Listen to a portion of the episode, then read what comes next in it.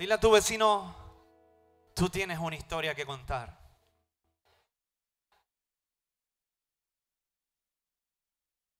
Mira a tu otro vecino y dile, tú tienes una historia que contar.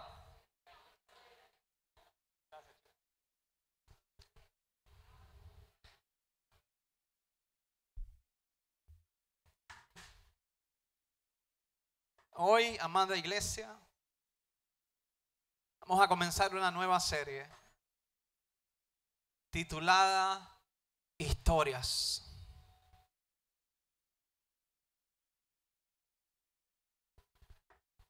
Y llevo por semanas con, un, una inquietud muy fuerte en el corazón porque hay momentos en nuestra vida en los que debemos estar hablando muchas cosas y estamos calladitos. Y el Señor me decía, es tiempo de que la iglesia comience a hablar de las cosas que yo he hecho en su vida. Porque yo estoy seguro que si yo te pregunto a ti cuántas veces Dios ha hecho, cuántas cosas Dios ha hecho en tu vida, tú vas a, vas a tener una larga historia. Si no me dicen ni una es porque eres un ingrato. Me perdonan esa. Vamos a orar antes de empezar. 20 minutos, denme 20 minutos. Padre, te doy gracias. Gracias por este tiempo, gracias por esta temporada, gracias por esta nueva serie que comienza hoy, gracias por la enseñanza que nos vas a dar. Gracias, Padre, porque eh, tú has puesto esto en el corazón y sabemos que es que porque tienes un propósito. Tú no te inventas nada sin ninguna razón, tú siempre tienes un propósito en todo.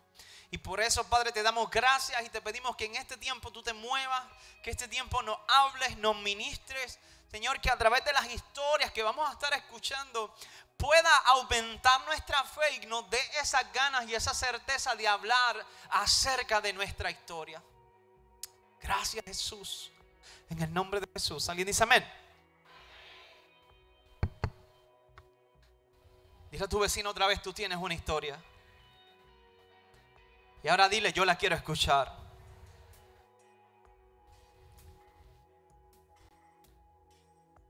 Hay dos cosas que el Señor está demandando que comencemos a hablar en esta temporada, en este tiempo.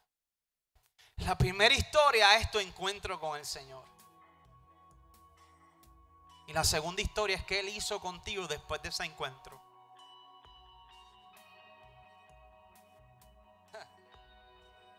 ¿Saben que la forma más fácil que nosotros tenemos para hablarle a otras personas de Jesús es a través de nuestra historia?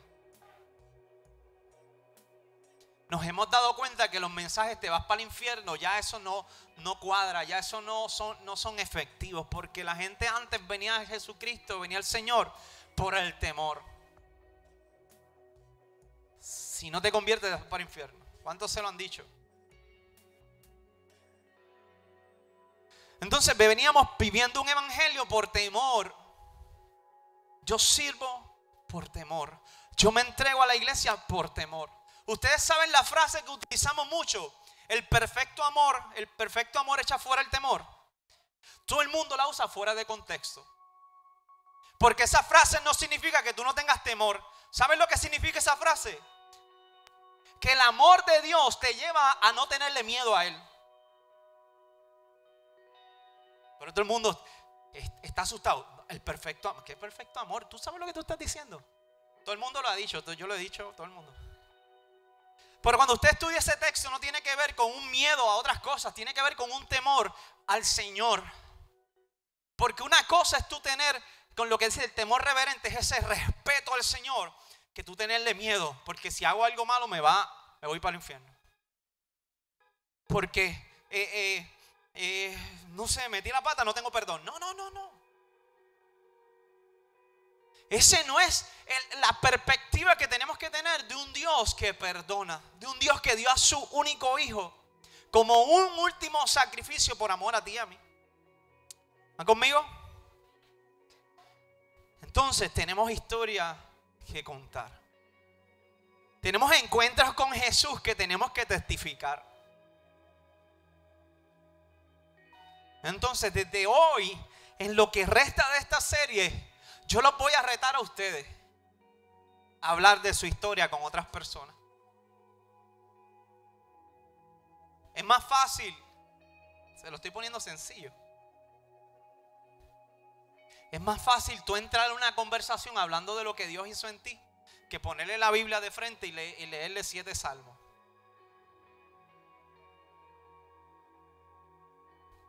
Es más fácil hablarle de lo que Dios ha hecho en ti que decirle, te veo el domingo en la iglesia. ¿Sabe por qué? Porque la gente está cansada de la iglesia.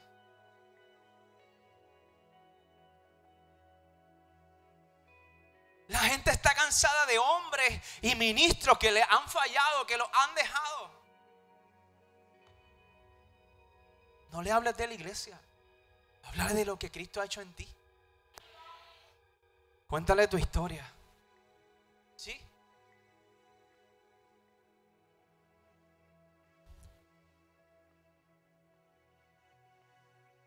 Hay una historia en el libro de Hechos, capítulo 3, que yo la he predicado y, y peleé con el Señor porque dijo, Señor, yo la prediqué el año pasado. Y a mí no me gusta repetir. Porque yo pienso que ustedes se acuerdan de las prédicas del pastor. Que usted tiene los apuntes ahí y va a decir, no, pastor, en agosto del 2020 usted predicó de esto. Eso es mi perspectiva y por eso yo digo, no puedo predicar otra vez de lo mismo. Pero quizás no se acuerda, se lo voy a recordar. Para que ustedes sepan, yo tengo todas mis, mis prédicas organizadas y todo por series, por todo. Y y yo las tengo aquí de, de año Guácara, desde mi primera prédica. Hay una historia en el libro de Hechos capítulo 3, bien interesante. Y si, lo, si tienen Biblia con ustedes, lo pueden buscar. Les voy a recomendar que se compren la Biblia Nueva Traducción Viviente para que no, ande perdido con el pastor. Porque yo voy a estar leyendo en esa, en esa versión, Nueva Traducción Viviente. Por eso no lo estamos poniendo en el proyector porque la que tenemos es Reina Valera, pero estamos, vamos a cuadrar ahí cómo, cómo hacemos eso. Hechos capítulo 3, verso 1, para que no le pregunte a su vecino, yo se lo digo otra vez. Hechos capítulo 3, verso 1. Dice la historia lo siguiente.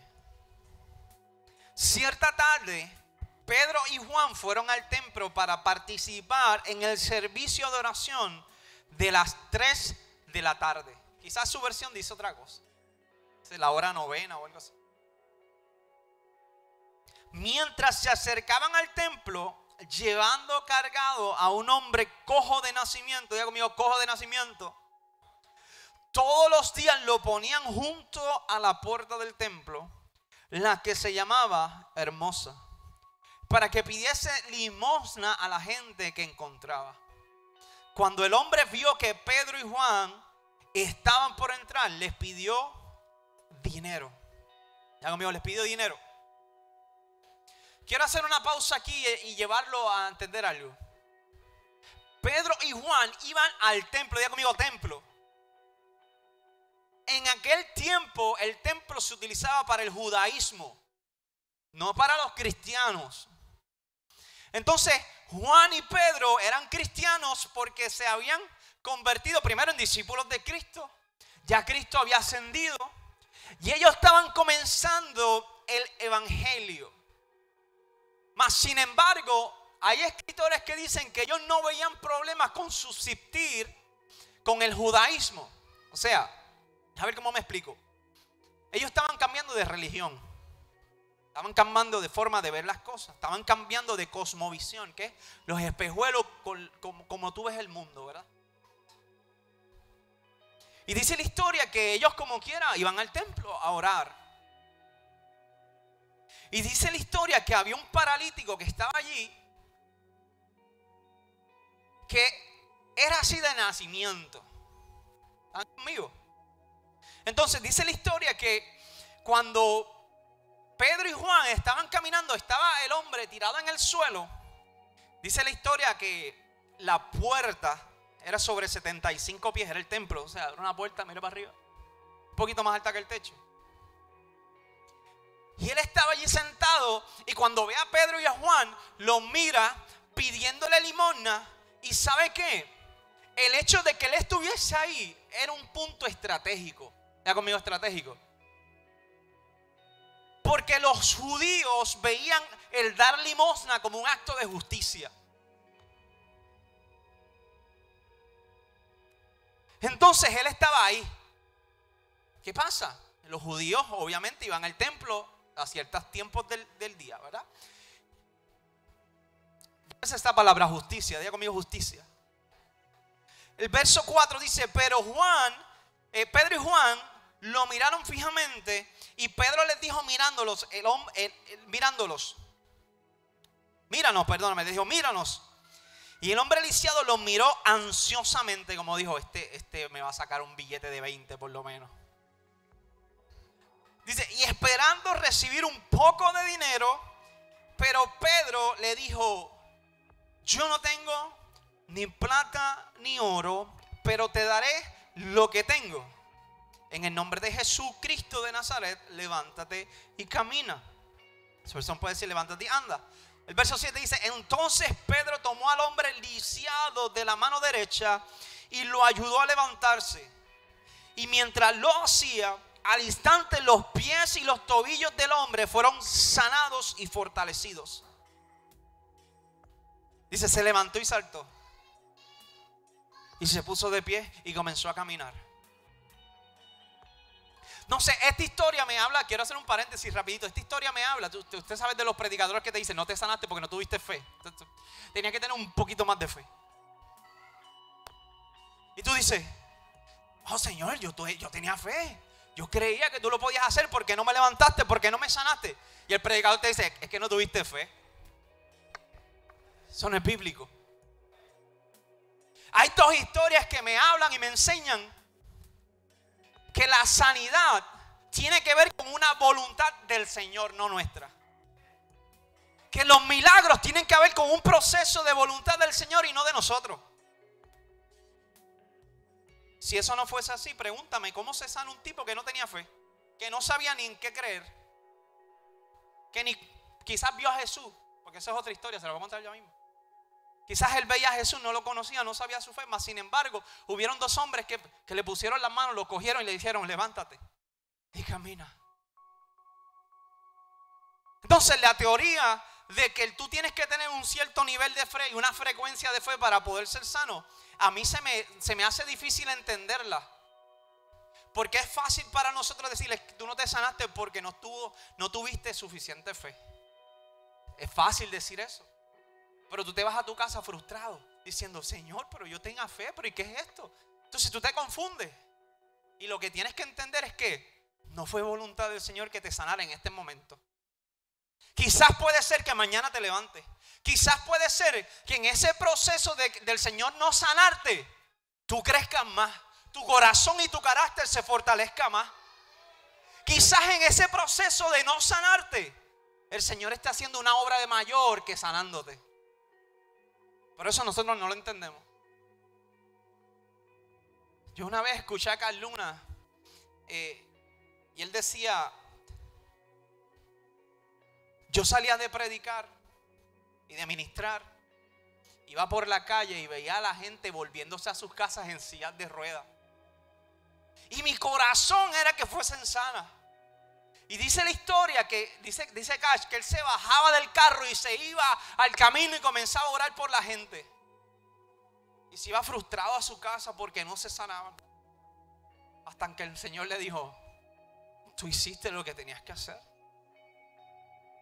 Quien desea sanar o no sanar soy yo. Quien desea hacer la obra o no hacer la obra soy yo. ¿Sabe por qué? Porque hay gente que aún con sus enfermedades, que aún con sus problemas, hacen y cumplen un propósito mayor que siendo sano. No te vengo a bajar tu fe. Te vengo a decir que aún con los problemas que puedas tener, quizás Dios está haciendo un plan mayor. Pastor, pero tú no vienes a la iglesia a creer que me voy a sanar. Amén, tú te vas a sanar. Pero si Dios no te sana, no es porque tú no tienes fe es porque quizás hay un plan mayor que tú no lo conoces. Cojo de nacimiento, paralítico de nacimiento. ¿Estaba dónde? En el templo. Pastor, en Hechos 4 dice que él llevaba como 40 años allí. ¿Sí o no? 40 años. En la puerta del templo. En ese tiempo donde Juan y Pedro fueron al templo, ya Jesucristo había ascendido, ¿sí o no? La palabra me enseña que Jesucristo había ido al templo varias veces, ¿sí o no? ¿Usted se cree que ese enfermo no estuviese allí cuando Jesucristo fue? Si tú haces matemática, te dice, él lleva 40 años, Jesucristo tuvo 3 años y pico de ministerio, fue al templo a Jerusalén, viró las mesas un día, en otro, en otro tiempo hizo una caminata donde lo alabaron, donde, ¿te acuerdas el burrito y toda la cosa? Dice que Jesús se quedó en el templo enseñando. Y ahí fue eh, eh, su, su última muerte, o sea, su muerte final. Jesucristo estuvo allí. Y Jesucristo no hizo ese milagro. No, pastor, lo que pasa es que Jesucristo no lo vio, le pasó por el lado y no lo vio.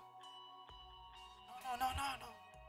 Cuando tú miras el panorama completo, yo estoy seguro que si él estaba en la puerta del templo, porque la historia dice que lo sentaban todos los días allí sus amigos, gente, lo sentaban.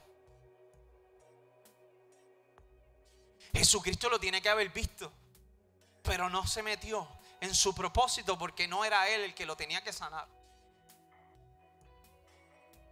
Te quiero decir con esto, escuche muy bien. Hay temporadas en tu vida donde Dios quiere hacer cosas y hay temporadas donde Dios dice todavía no es el tiempo. Pastor, llevo 10 años, llevo 5 años orando por esto. Todavía no es el tiempo. Pastor, necesito más fe. ¿Tú crees? Sí, yo creo que Dios lo puede hacer. Pues tranquilo, esa es la fe que necesitas.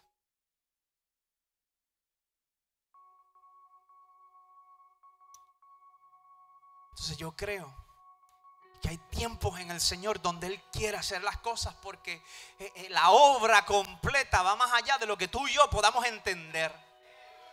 Yo estoy seguro que cuando el Señor haga el milagro que tú estás haciendo en tu vida, los resultados van a ser mejores de lo que tú esperas. Ay, usted, usted está mongos hoy aquí. Mire que le van a dejar su carrito brilladito. Escuche esto. El Señor tirado en el piso. Sus amigos los ponían porque él no, se, eh, eh, no tenía tiempo para caminar. ¿Y sabe lo que el hombre hacía? Dame dinero. Mendigar. ¿Usted sabe lo que significa causa y efecto? El hombre estaba enfocado en los efectos de sus parálisis. ¿Qué es? Que yo no puedo caminar, como no puedo caminar, no puedo trabajar, como no puedo trabajar, no tengo dinero, pues lo que necesito es dinero. Y así muchas veces tú y yo estamos pidiéndole al Señor cosas en nuestra vida que son para atacar los efectos. Señor, ayúdame este mes a pagar la casa que estoy peladita. Que se me fue los tenis que compré. Y ahora no puedo pagar la casa. Ayúdame, por favor. ¿Cuál es el efecto? Que usted se quedó peladito peladita porque invirtió el dinero en otra cosa. Y entonces sus oraciones son, Señor, ayúdame a pasar esta quincena. Ayúdame a pasar este mes. El paralítico decía, no, no puedo trabajar, no tengo dinero, pues lo que necesito es dinero. Entonces yo creo que el paralítico tenía la mente pensando en, recibir algo que saciaría un efecto sobre la causa, no, no la causa. Volvemos y lo enredé un poquito. ¿Cuál es la causa? Es que estoy paralítico.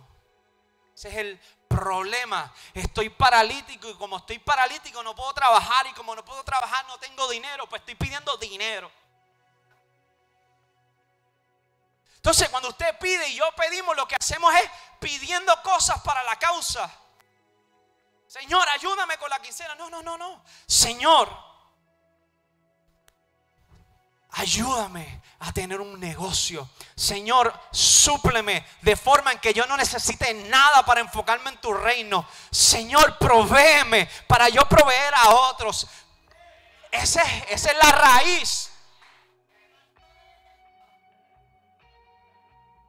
Esto es un paréntesis. Cuando usted tenga un tiempo de oración con Dios, piense lo que usted está pidiendo. Porque el, Señor hace un milagrito y le dice, toma, te voy a enviar un chequecito ahí, como, como los milagros que pasan, que te envían un cheque por correo ahí, tú, wow, un chequecito de 5 mil pesos y lo gastaste en dos días. Entonces tú dices, Señor, ¿tú puedes hacer otro milagro? No, no, no, no. Eso fue quizás una coincidencia y tú se lo estás aplicando al Señor. Porque yo estoy seguro que cuando el Señor hace milagros en nuestra vida, Él suple todo. Él lo hace completo. No es tal cosa como que te sanó un poquito. No, no, no. Él lo hace todo. Ese es el Dios que usted le está sirviendo. El Dios de los milagros completos. Entonces está el cojo ahí. Y el cojo, dame chavito, por favor. Y cuando le dicen, mírame, él lo mira, saca tu cartera. Y de momento se da cuenta que no está sacando la cartera. ¿Qué va a hacer? ¿ATH móvil? PayPal. Money Express. Entonces ellos lo miran y le dicen, no, papá, papá, tú estás pidiendo dinero para saciar una un efecto, que es que estás pelado, que es que no tienes para vivir, que es que no tienes para comer. Ahora yo voy a la raíz. ¿Y cuál es la raíz? Que yo te tengo que levantar a ti. Para que tú puedas hacerlo completo, para que puedas trabajar, para que puedas ser un hombre de provecho, para que puedas hacer las cosas que en 40 años no hiciste. Entonces viene el apóstol eh, Juan y Pedro, lo cogen así y lo levantan en su conversación con él nunca le dijeron, ¿tú tienes fe que el Señor te puede sanar? Le dijeron, levántate. Y lo levantaron.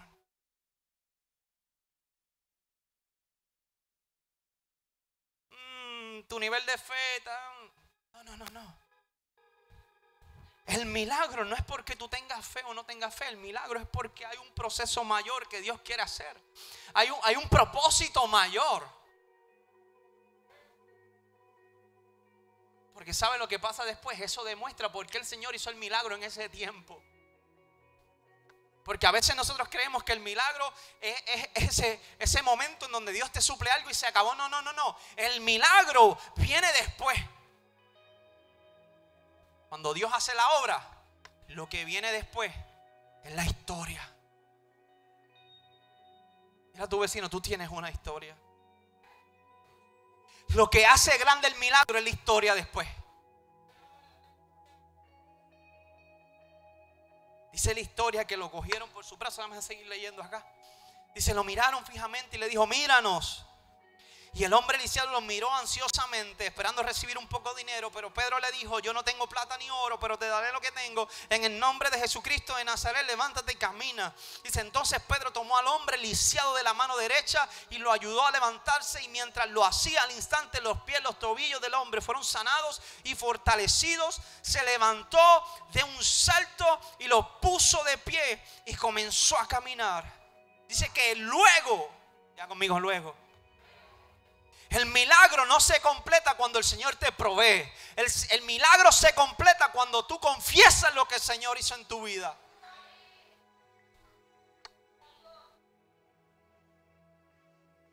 Ya conmigo historias. Los encuentros con el Señor nunca fueron diseñados para que te quedaras con ellos adentro. ¿Cuántos han tenido un encuentro con el Señor de alguna manera que, tuviste un tiempo de oración, que sentiste algo, que el Señor llegó, te habló, que yo no sé, todos aquí de alguna manera hemos visto. De hecho, todavía el sol de hoy, sígueme por aquí. Todavía el sol de hoy hay muchos que dicen, el Señor nunca me ha hablado. Y se ponen a orar y dicen, Señor, háblame. Tráeme una revelación de esas de Júpiter. Vamos, Señor. Porque yo veo gente que dice que tú le has hablado. Y el Señor te dice, aquí está mi palabra. Señor, háblame, yo quiero escuchar tu voz. Tráeme una revelación rara de esa. Aquí está mi palabra.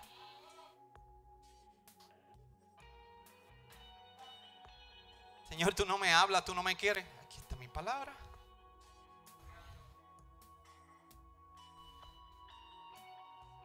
¿Dónde tú estás? Ahí al lado tuyo, mira. Y habla en la Biblia, puede ser que yo te hable. Pero tú estás esperando algo que no fue diseñado por mí. Tú estás esperando tener experiencias emocionales que de aquí a mañana se te olvidan. Que no te ayudan en la vida. Pero si usted no te está diciendo, ¿tú quieres que yo te hable? ¿Tú quieres que yo te profetice? Aquí está. Entonces dice la historia que se puso de pie y comenzó a caminar. Paréntesis otra vez. Estoy haciendo mucho paréntesis, ya mismo me enredo.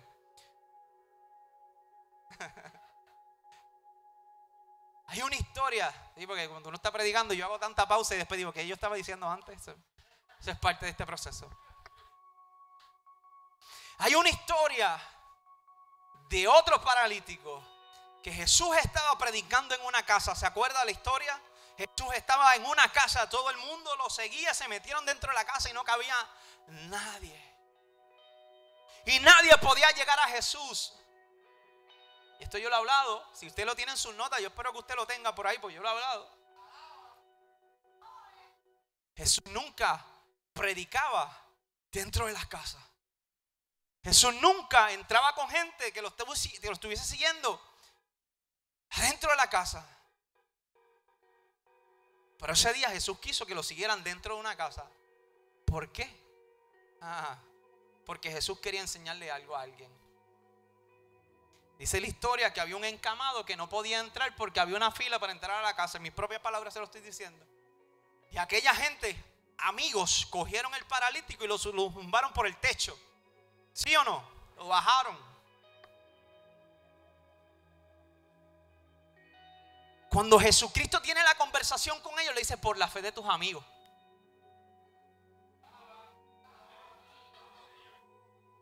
No le dijo, tú tuviste fe, tú fuiste el del invento de bajar por el techo. De hecho, tienes que pagar el roto que hiciste en el techo. Jesús no le dijo eso.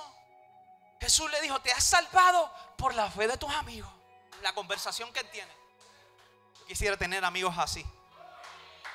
Que cuando yo no pueda con mi vida, diga, tú vas para la iglesia, mi hijo, vente. Que cuando yo diga, yo no quiero saber del Señor, no te diga, tú sí quieres saber del Señor. Y me recuerde y, me, y me, traigan a Jesús. Yo creo que ustedes tienen muchos amigos que están por ahí perdidos que necesitan jalarlo por un brazo y traerlo a los pies de Jesús. Ya conmigo historias. Tu historia es la que va a hacer que esa gente venga a los caminos del Señor. No es la historia mía, es la historia suya. Hay veces que nosotros nos sentamos, sigo en el paréntesis, hay veces que nosotros nos sentamos con gente, con ustedes mismos, nos sentamos en la oficina y comenzamos a hablar. Podemos decirle, yo estuve ahí, yo sé, yo sé que es eso. Y poder decirle cómo yo salí de ahí. Y poder decirle que aún en medio de eso Dios hizo algo conmigo y ahora estoy aquí. Esa es la historia que tenemos que contar. No todo el mundo pasa por los mismos procesos. Por eso cuando Moisés tuvo el encuentro con la salsa, la salsa prendida no se, no se consumía, Moisés le dice, yo no sé hablar. Por lo menos en la Biblia después no me dice nada que, que gaguió, no me dice ni que gaguió después, ¿verdad? Cuando está con Faraón no me dice ni que gaguió ni que hizo nada. Pero él dice, yo no sé hablar, yo soy tartamudo y toda la cosa. Y el Señor le dice, él le dice, él le dice, Señor, pero busca otro. El Señor le dice, no, papá, es que eres tú. Yo te voy a poner a alguien al lado, tu hermano Adón, te lo voy a poner al lado, pero eres tú. Es tu historia, eres tú, es lo que tú cargas, no es lo que carga Aarón, no es lo que carga el vecino, es lo que cargas tú.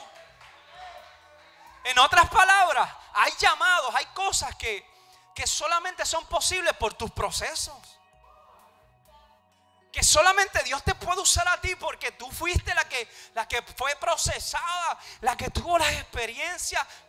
Fuiste tú. Dile a tu vecino, eres tú. Y si alguien veía a. ¿Cuál era el canal que decía? Eres tú, tú, tú, tú, tú, tú, tú, eres tú. Yuri era, Yuri. Yo no me acuerdo quién Ustedes están perdidos viendo programas que no son del Señor. ¿ah? Esa historia no la cuenten.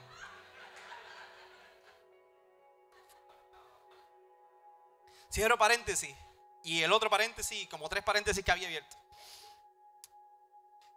Dice, luego entró en el templo con ellos caminando, saltando y alabando a Dios.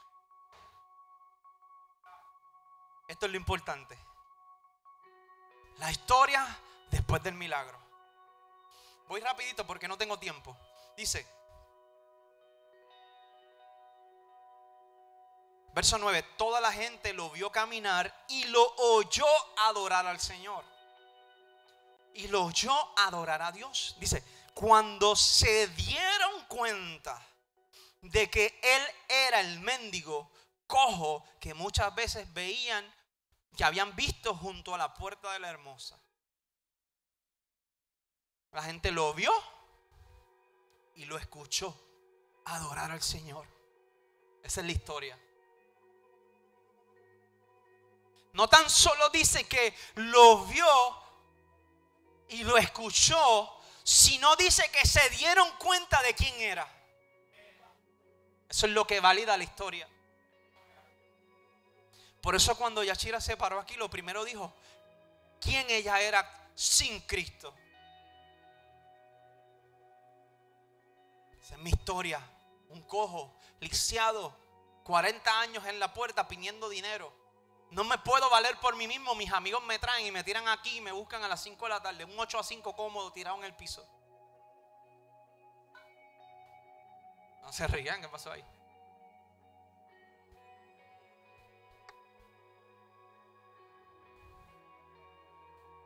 Pero dice la historia que cuando él se levantó,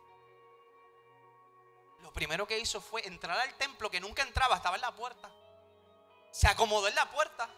es que tengo tanto para predicar. Hay muchos de ustedes que todavía están en la puerta. Pero eso es otro tema. Hay muchos de nosotros que a veces, con nuestros complejos, con nuestras luchas, con nuestra falta de identidad, con nuestras situaciones, entramos aquí, pero estamos todavía en la puerta, en nuestro lugar de comodidad.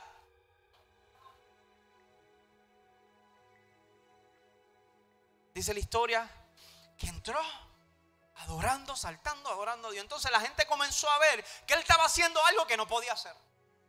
De momento la gente comenzó a ver como que un cambio. Y ese cambio, Dios lo hizo. Y ese cambio, Dios lo hizo. Entonces, ¿cómo tú cuentas tu historia? Como tú eras antes y que Dios ha hecho contigo. Eso es fácil. Cómo tú provocas las conversaciones para que tu historia pueda ser contada. Sin religiosidad.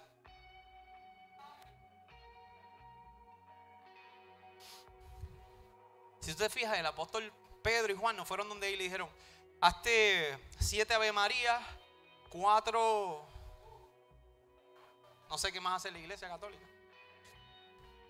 Sino que le dijo, ¿sabes qué? Yo cargo algo que tú necesitas. Y eso que yo cargo, tú lo necesitas para salir de tu lugar donde estás. Si yo te doy un dinero que lo puedo buscar y lo puedo conseguir, te voy a ver mañana otra vez en ese lugar. Pero los procesos y los milagros de Dios no son para dejarte en el, en estado actual. Son para que te hagas un cambio completamente. Son para sacarte de tu lugar y moverte a otra dimensión, a otro mover. Entonces no hay forma en que tú hayas tenido un encuentro con Dios y todavía estés en el mismo lugar. No hay forma. Cuando Dios llega, ya tú no eres el mismo. Cuando tú llegas, cuando, cuando el Señor llega a tu vida, se encuentra contigo. Si tú te quedas en el mismo lugar es porque te gusta tanto que no te quieres levantar de ahí.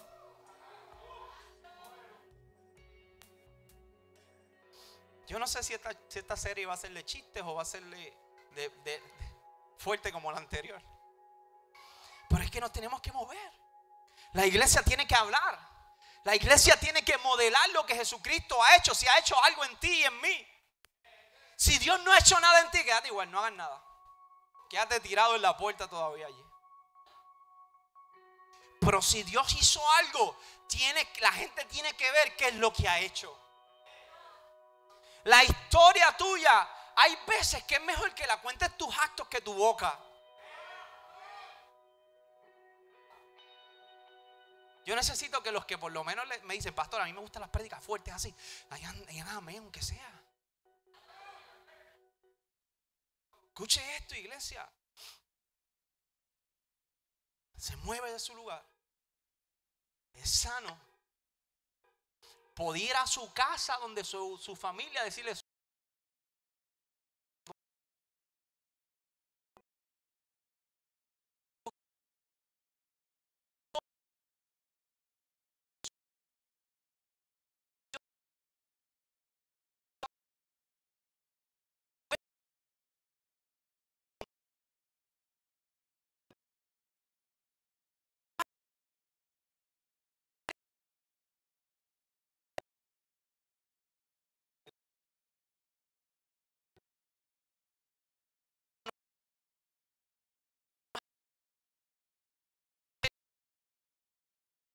vio sus ojos, que la gente pueda ver lo que Dios ha hecho en ti. No solamente porque tú le dices, Dios ha sido bueno, me ha dado esto, me ha dado lo otro, sino que Dios pueda ver tu ejemplo. Dice que lo oyó adorar a Dios, o sea que la gloria siempre es para el Señor. Dice que cuando se dieron cuenta de que él era el mendigo cojo que estaba muchas veces allí, o sea que la gente lo conocía de atrás, conocía su trasfondo y ya no se dieron cuenta que ya no era el mismo, que no, estaba en el mismo lugar donde estaba. O sea que hubo un progreso, hubo un cambio, hubo un mover de un lugar a otro. Eso es lo que el Señor quiere hacer en tu vida. Que, que, cuando, tú, cuando el Señor te encuentre, cuando el Señor trabaje contigo, ya tú no seas ni una cuarta parte ni nada de lo que eras antes. La gente se dé cuenta. Dice que se quedaron totalmente sorprendidos, llenos de asombros, y salieron todos corriendo hacia el pórtico de Salomón, donde estaba el hombre sujetado fuertemente a Pedro y a Juan. O sea que la gente no se pudo contener en ver el mendigo, sino que dijo, la transformación que tiene ese hombre es digna de admirar. Yo necesito saber qué pasó ahí. Ese es el nivel de asombro y de admiración que la gente te tiene que tener a ti y a mí. Que el cambio que yo, que tú y yo hemos dado, sea digno de admiración. No que diga, ay, esta es una cosa aquí, pero otra cosa por allá. No, eso no es lo que el Señor quiere. El Señor espera que haya un cambio de 180 grados, o sea, un cambio de rumbo, de dirección totalmente en nuestra vida. Cuando el Señor llega, la historia nuestra tiene que ser diferente. Dice que la gente llegó muy rapidito, llegó, salió lleno de, eh, de asombro, salieron corriendo hacia el pórtico de Salomón y donde estaba sujetándose fuertemente a Pedro y a Juan. No voy a hablar de eso, voy a seguirlo. El verso 12 dice, Pedro vio esto como una oportunidad, día conmigo oportunidad, y se dirigió a la multitud. Lo vio como una oportunidad. Dile a tu vecino, tu historia es una oportunidad. No para hablar de lo lindo que eres. ¿Cuántos son lindos acá? Ustedes ni se creen lindos. Ahí con la autoestima por el, por el techo como Julio. Tú, tú, la tuya está un poco levantada, hay que bajarla un poquito. El otro día le envié una foto y le dije, papi, quiero, quiero, quiero ese pelo platinado otra vez. Así que, Almaria, breja con eso. La gente tu historia tiene que, tiene que mover a la gente. Eh, no porque tú eres el que te lo mereces todo, sino que el que tú le sirves fue el que lo hizo, que hizo la obra completa. Dios, dile a tu vecino, Dios no hace obra a media. Las obras del Señor son completas. Entonces dice la historia que Pedro lo vio como una oportunidad. O sea que eso no fue planificado. En el momento en que Pedro hizo el milagro, saca, va a la raíz, que es su, parálisis, hace el milagro. Recuérdense que Jesús no lo hizo porque no, eh, eh, la gloria que iba a, el testimonio que iba a causar, eh, si, si hiciera el milagro Jesús, no iba a ser la misma que lo hiciera Pedro y Juan. ¿Van conmigo? Los momentos de Dios son perfectos. Y no te creas que porque el Señor no hizo un milagro hoy, no lo puede hacer mañana. Es porque hay un, un plan completo de una gloria quizás mayor. Si Jesús hubiese estado cuando murió Lázaro, el mover, el milagro y la gloria del Señor no hubiese sido la misma. Sin embargo, Jesús esperó a que Lázaro durmiera, dice la escritura, murió. ¿Por qué? Para que el milagro fuese más grande. Para que la gloria y la que gente pudiese experimentar algo mayor y decir, wow, ese Dios es el Dios. ¿Sabe por qué? Porque si llega a estar ahí, ah, eso fue un mareíto que le dio, un bajón de azúcar. Era un bombón y se levantó Lázaro. No, no, no, no. Dios nunca llega tarde. Nosotros somos los que queremos que Él hace adelante a las cosas. Los tiempos lentos de Dios. A veces usted dice que Dios es muy lento y yo, yo necesito eso para ayer. El boricua dice para ayer, para ahora, ya. ¿Para cuándo lo necesitamos? Para ayer. Y el Señor ahí, suavecito, mira. ¿Por qué? Porque el milagro, el propósito, porque la historia tiene que ser mayor. Diga conmigo, mayor. Entonces no tengas miedo, no te asustes porque el Señor no ha llegado a tu vida como tú lo esperas, sino que entiende que está en slow motion. Porque cuando Él haga la obra en tu vida completa, la historia va a ser más grande. Dele un aplauso al Señor.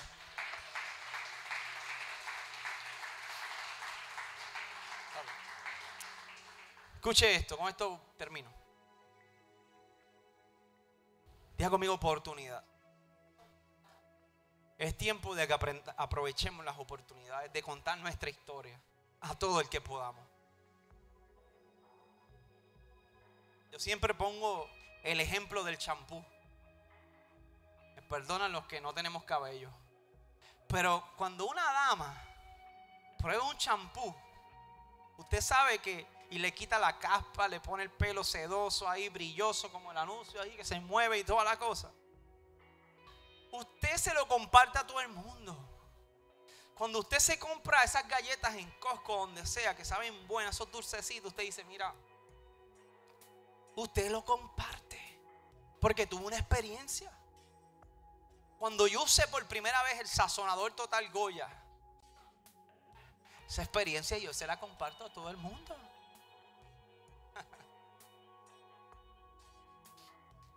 Usted y yo tenemos que contar nuestra historia y compartirla con la gente que nos rodea. Porque quizá la historia mía no le va a hacer nada a una persona, pero la suya lo va a traer a los pies de Cristo. Entonces dice la historia que el apóstol eh, Pedro vio la oportunidad de que la gente vio, porque hay mucha gente que tiene que ver. Tú le puedes hablar y hablar y hablar y hasta que él no vea no va a creer.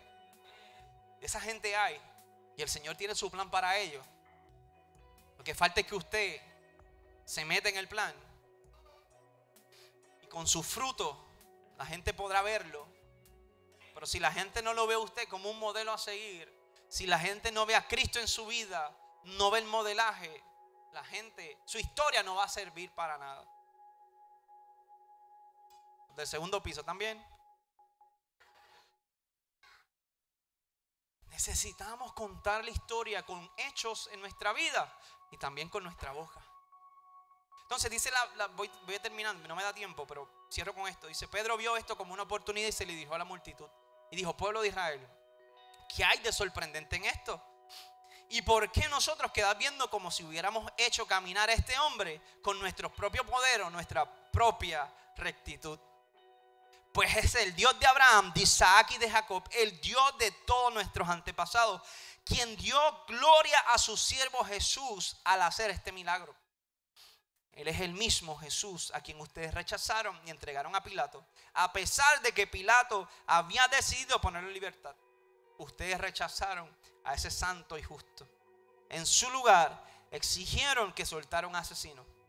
Ustedes mataron al autor de la vida, pero Dios lo levantó de los muertos. Y nosotros somos testigos, ya como digo, testigos de ese hecho. Dice, por la fe en el nombre de Jesús, este hombre fue sanado. Y ustedes saben que él antes era un lisiado. La fe en el nombre de Jesús lo ha sanado delante de sus propios ojos.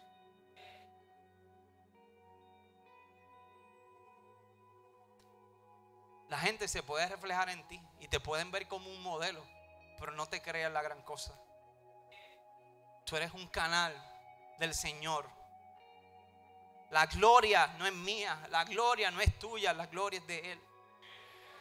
Ahí a veces dañamos la historia.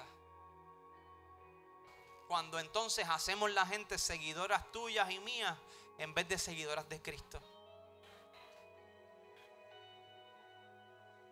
No hay ninguna intención en que ustedes me sigan a mí como líder o como ministro. Que sigan a Jesús. Si yo los acerco más a nosotros, los pastores, perdemos nuestro tiempo. Yo necesito acercarlos a Jesús. Ponte de pie. Esta es la introducción de esta serie. Que vamos a escuchar testimonios de hombres y mujeres de Dios. Para que usted y yo podamos ver que en Dios siempre las cosas son mejores. Que Dios siempre convierte todo lo dañado, todo lo sucio, siempre lo arregla de alguna manera como Él lo sabe hacer. Y lo convierte en algo que podamos usar, algo útil. Si los chicos suben. Entonces, hoy el tema central, donde yo quiero que tú te enfoques, es que tu historia hable por sí sola. Tú vas a mapear eso, ¿verdad?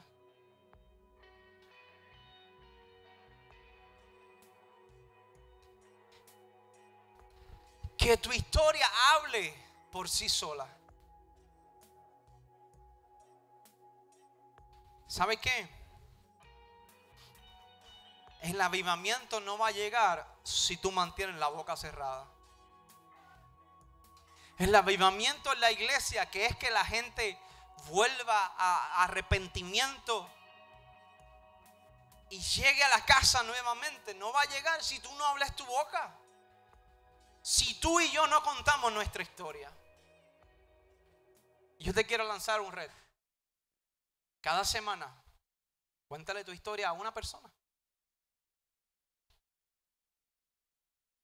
Fíjate que no te estoy poniendo metas difíciles.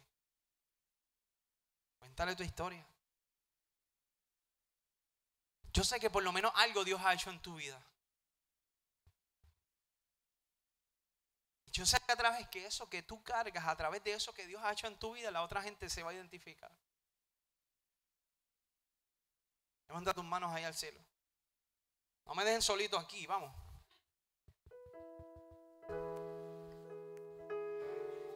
Padre, en el nombre de Jesús.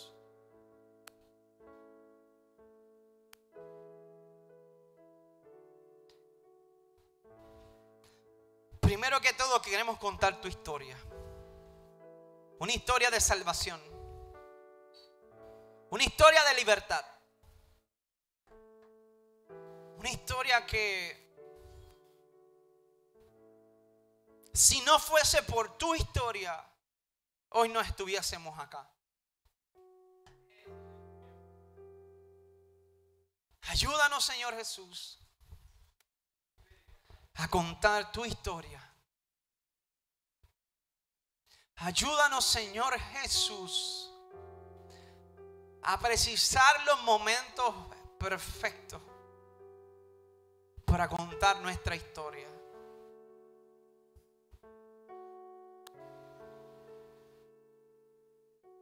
Ayúdanos, Señor Jesús, y danos las fuerzas para hacerlo de la forma correcta.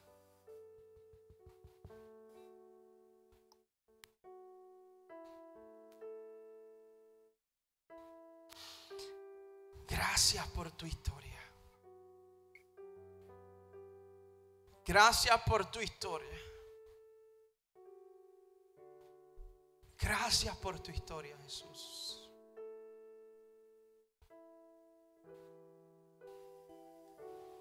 Hoy nos convertimos en testigos de tu historia. Y hoy comenzamos a caminar como los apóstoles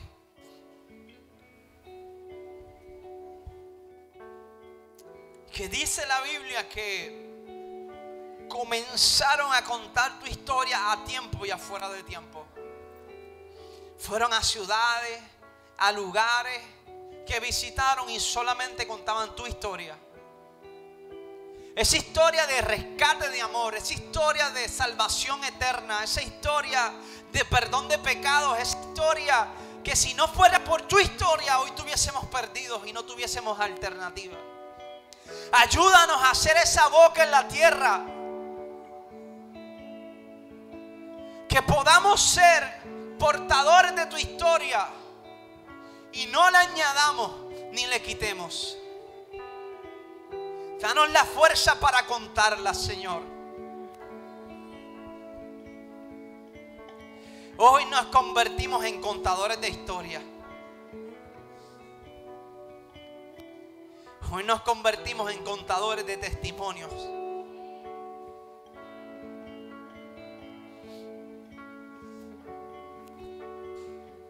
Hoy vamos a hablar de lo que tú has hecho en nuestra vida y lo que vas a seguir haciendo. Señor, y oramos para que no solamente puedan escuchar nuestra historia, sino que con nuestra vida puedan verla. Julián, si me apaga la luz. Nos convertimos en tus mensajeros, Señor Jesús. Nos convertimos en tus mensajeros, papá. Y nos convertimos en cargadores de tu historia y protectores de tu historia. No le vamos a añadir ni le vamos a quitar. Vamos a contarla tal y como nos la diste. Tal y como sucedió, Señor. Fuiste a la cruz y moriste por nuestros pecados. Y nos diste salvación. Y a través de tu salvación hoy podemos tener una vida eterna en ti. Hoy hemos nacido de nuevo.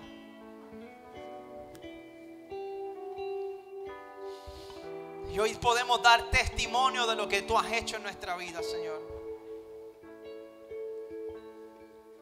Sabemos que tú has hecho cosas grandes en nuestra vida, Señor. Y las vamos a contar. En el nombre de Jesús.